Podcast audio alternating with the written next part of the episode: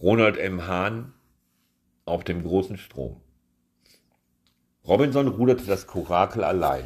Er war ein großer, narbenbedeckter Mann in der Blüte seiner Jahre, 1,90 groß, 85 Kilo schwer und mit Muskeln ausgestattet, die ein Paddel stundenlang ohne zu ermüden ins Wasser tauchen konnten. Sein nackter Oberkörper war von einem dünnen Schweißfilm bedeckt und seine Haut hatte, nachdem sie tagelang der Sonneneinstrahlung ausgesetzt gewesen war, einen bronzenen Farbton angenommen. Der mächtige Strom, auf dem er sich befand, war ihm fremd und dennoch vertraut. Das gleiche galt für die riesengroße purpurrote Sonne am Himmel und die drei grün schimmernden Monde.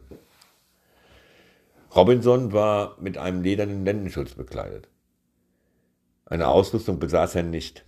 Er erinnerte sich vage, dass er vorher einen Anzug aus eng anliegendem Plastikmaterial getragen hatte, aber das war Vergangenheit. Die Schwärze des Vakuums war einer vegetationstrotzenden Umgebung gebichen, in der es warm und angenehm war. Er schüttelte sich, als er an, das Schwarz, an die schwarze Leere dachte und Männer wie kleine Silberfische durch das Nichts fallen sah. Er wandte seine Aufmerksamkeit dem rechten Ufer zu. Seltsame, farbenprächtige Bäume und Gewächse zogen an ihm vorbei. Libellen von Handtellergröße schwirrten wie kleine Helikopter über den Wasserpflanzen dahin, die den Ufergürtel hinaufwuchsen. Direkt vor seinem den Strom durchflügenden Korakel sprang ein jadefarbener Fisch aus dem quirlenden Wasser, machte einen Salto und tauchte wieder unter. Eine Kette schlanker, kreischender Vögel mit Flachschnäbeln überquerte den Fluss von rechts nach links. Robinson hielt den Blick nach vorn gerichtet. Der Strom war blau und klar. Wie tief er war, blieb Robinson verborgen. Aber der Größe der wahlähnlichen blau-schwarzen Giganten nachzuurteilen, die gelegentlich, gelegentlich mit peitschendem Schwanz den Wellenspiegel durchbrachen, konnte er nicht seicht sein. Das linke Ufer war 800 Meter von Robinson entfernt. Was die Vegetation anbelangte, sah es dort nicht anders aus als auf der rechten Seite. Anfangs hatte Robinson sich gefragt, ob es einen besonderen Grund dafür gab, dass er sich rechts hielt. Möglicherweise lag es daran, dass jeder Mensch, der sich an einer Begrenzung entlang bewegt, einem Instinkt folgt, der ihn auf die rechte Seite zwang. Wie lange er sich schon auf dem großen Strom befand, wusste Robinson nicht. Die Zeit schien stillzustehen, denn die rote Sonne ging niemals unter und die drei Monde schienen bei Tag. Der Himmel war türkisblau und sternenlos. Es gab keinerlei Anzeichen von Zivilisation. Delta Tango Echo, sagte Ferrer. Robinson drehte sich nach ihm um. Die Energieströme, die seine Taster knistern ließen, beunruhigten ihn, beunruhigten ihn. Pfarrer schien sie nicht wahrzunehmen, denn er hielt mit, seiner lächerlich groß, mit seinen lächerlich großen Händen das Mikrofon umklammert und wiederholte mit blutstauender Monotonie immer die gleichen Worte. Sikorski schien größere Schwierigkeiten mit den Geräten zu haben, als er zugeben, zuzugeben bereit war. Seine kleine blassrosa Zunge leckte aufgeregt über die Lippen. Er hatte den Helm nach hinten geklappt, weil sein Anzug nicht richtig funktionierte. Robinson kniff die Augen zusammen und las die Skalen ab. Wenn es ihnen nicht gelang.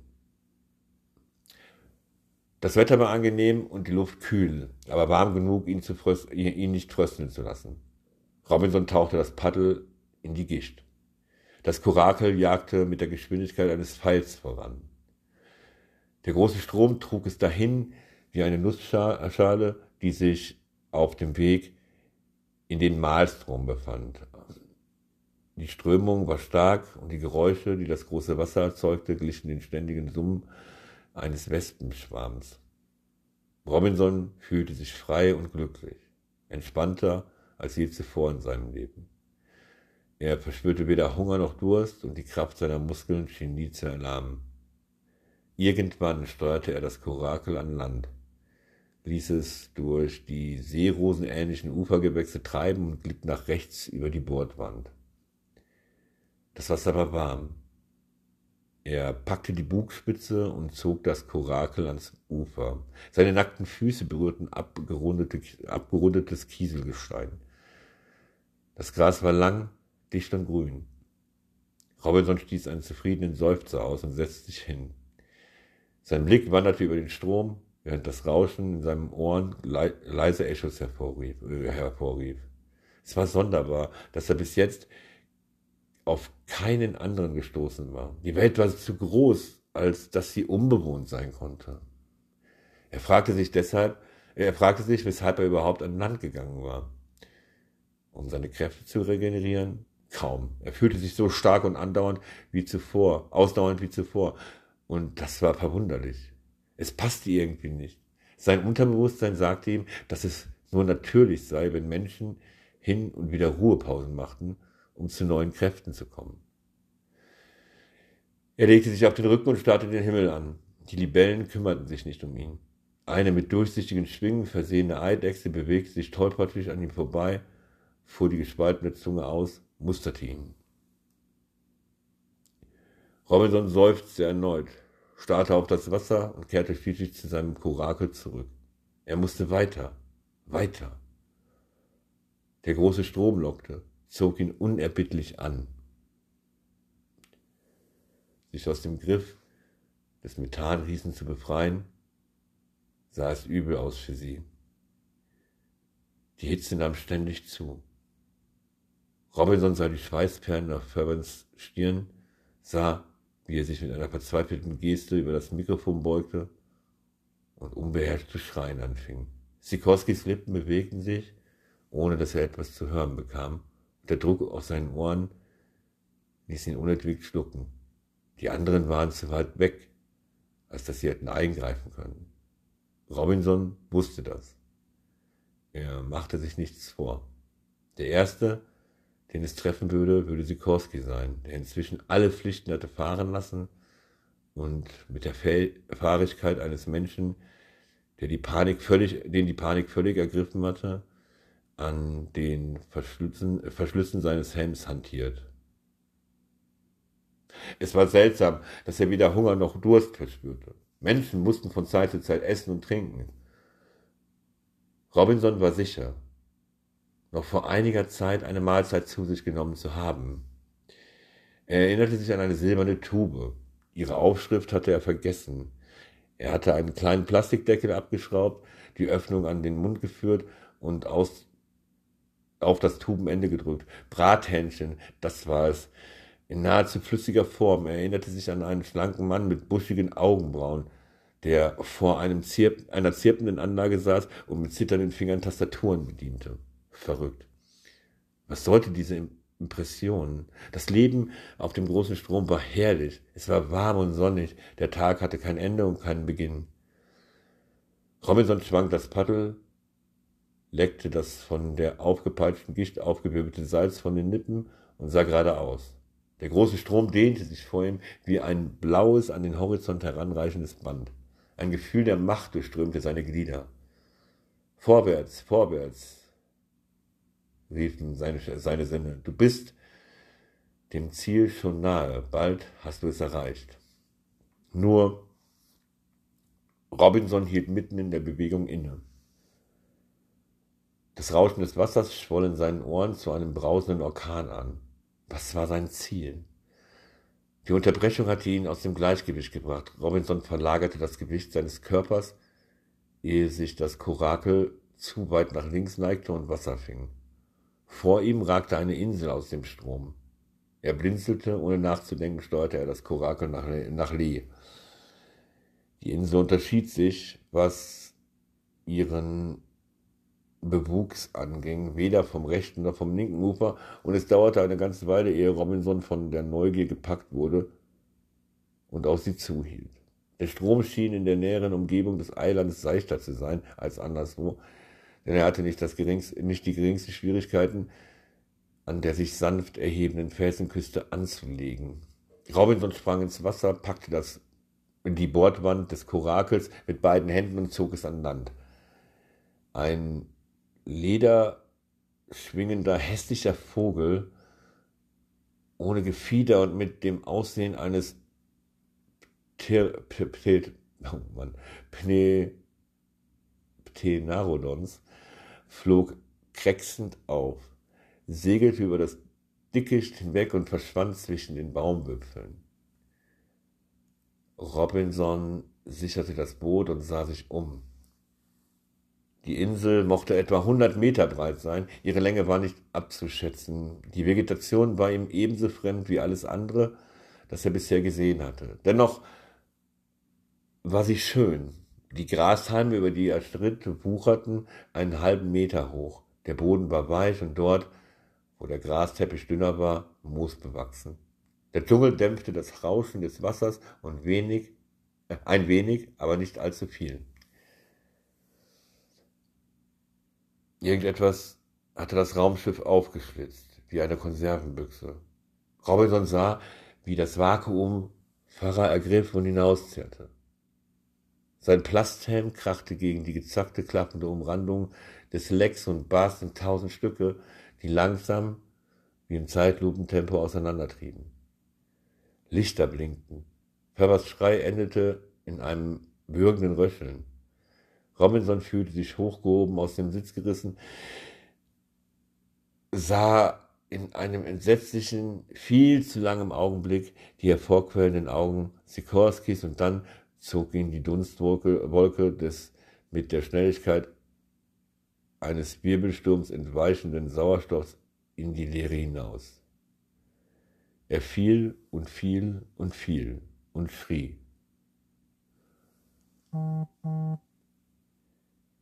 Die Insel war, wie auch die beiden Ufer des großen Stroms, unbewohnt, wenn man die überdimensionalen Insekten und ein paar träge in der Sonne liegenden Reptilien außer Acht ließ.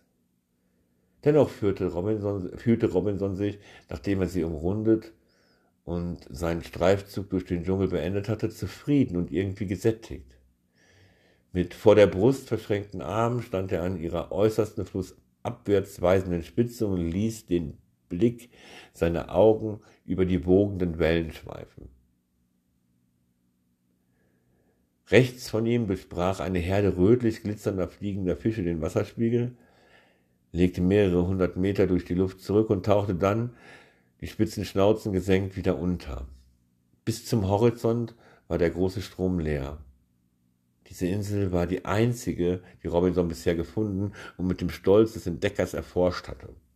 Irgendwie wurde er das Gefühl nicht los, dass ihre Existenz ihm etwas zu sagen versuchte, ihm einen Wink geben wollte.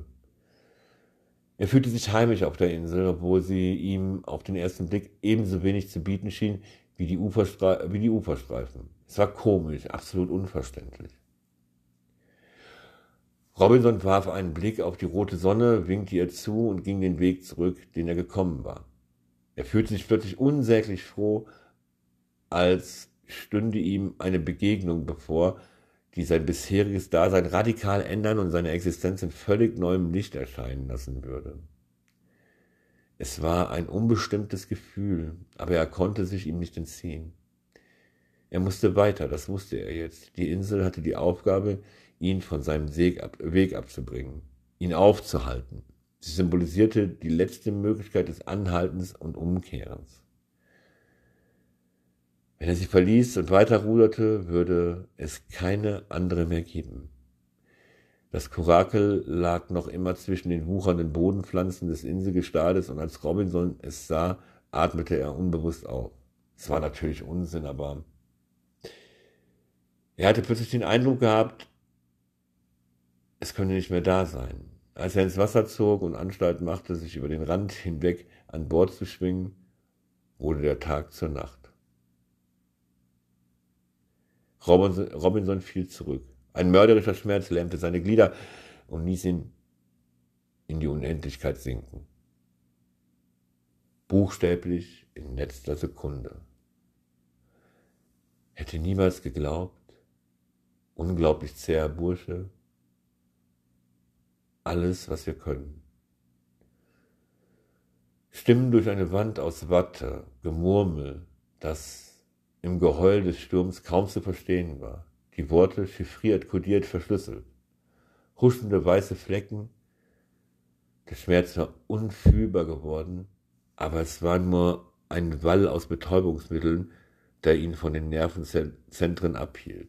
Das Klicken von Metall gegen Glas, Frauenstimmen, Engelsmusik. Kriegen wir ihn durch?